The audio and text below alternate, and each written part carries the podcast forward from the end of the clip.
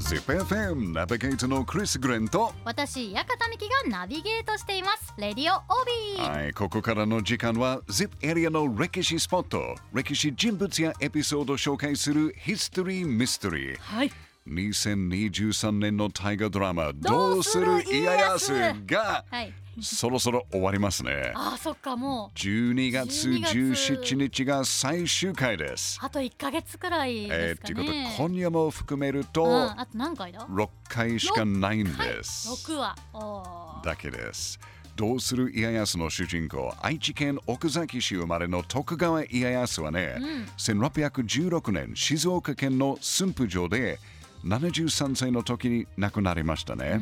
まあ、戦国時代としてはかなり長い期ですよね。家康のご一体は静岡の久能山に埋葬されてますね。お実は昨日行きました。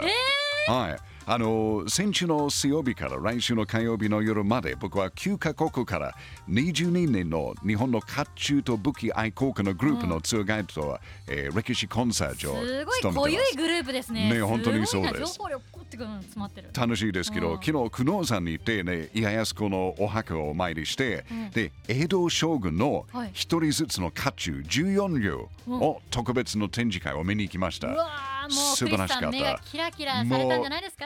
2時間もずっと見てましたよ。 2時間すごいはい。まあ家康のご遺体は静岡の久能山に埋葬されてますね。そして栃木県にある日光東照宮には、家康公の魂が祀られていると言われてますよね。はいじゃあミキちゃん、家康公の位牌はどこにあるかわかりますか？位牌ですか位牌。この流れでいくとうん。やっぱりジップエリアのどおお、ZIP エリアのどこかということは、じゃあもうちょっと絞って、愛知県内愛知県はいも、愛知もう県内ちょっとはっきりだったもら、うちょっと岡崎岡崎、はいおー岡崎の岡崎どこですか岡崎城わかんないあ ははは違違いまうす全ね。然違う。まあ全然ではないですけど、えー答えは徳川家康の生誕地、岡崎市にある徳川家の菩提寺、大十字です。へえこの第十字はね、1475年に徳川家の祖先である松平家によって作られたお寺で、松平家の八代のお墓もあります。そして、もっとすごいことはね、はい徳川初代将軍、徳川家康から14代将軍、家持までの位牌がこの第十字にあります。へ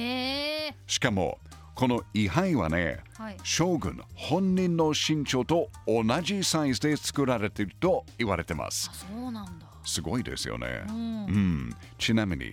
徳川家康公の位牌は159センチ。お意外と小柄うん。なんですねうん。二代秀忠はね、はい160センチ。おー三代家光は157センチ。おおお一人飛んで、うん一人飛んえでー書類あわれみの例を出して五代恒義はね、124センチ。 124センチということは、ミキちゃんよりそうですね私153なのですよね。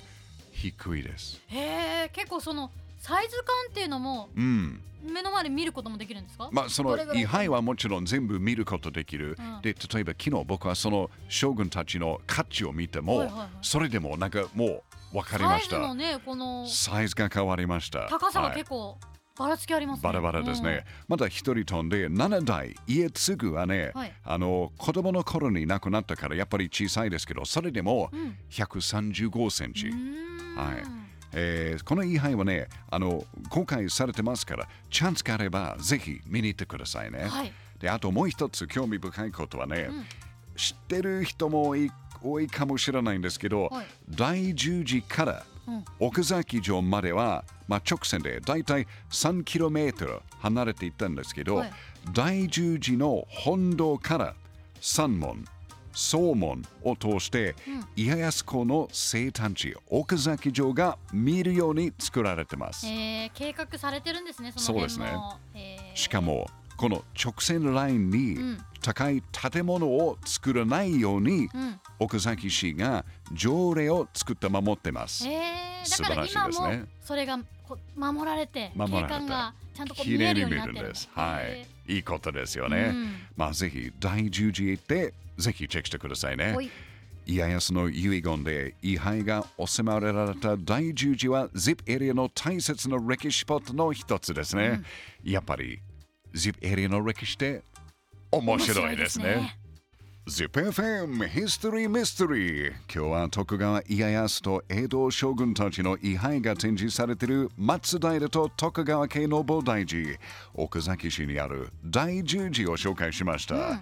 もう岡崎市にうん、あるんです、ね、ありますよはい近いですよねもうすごい近いんですよねちょっとまた岡崎城に行くときに、うん第十字にも、ぜひ行ってくださ行ってみようと思い。いますはい、その位牌だけを見るとうん結構面白いです。お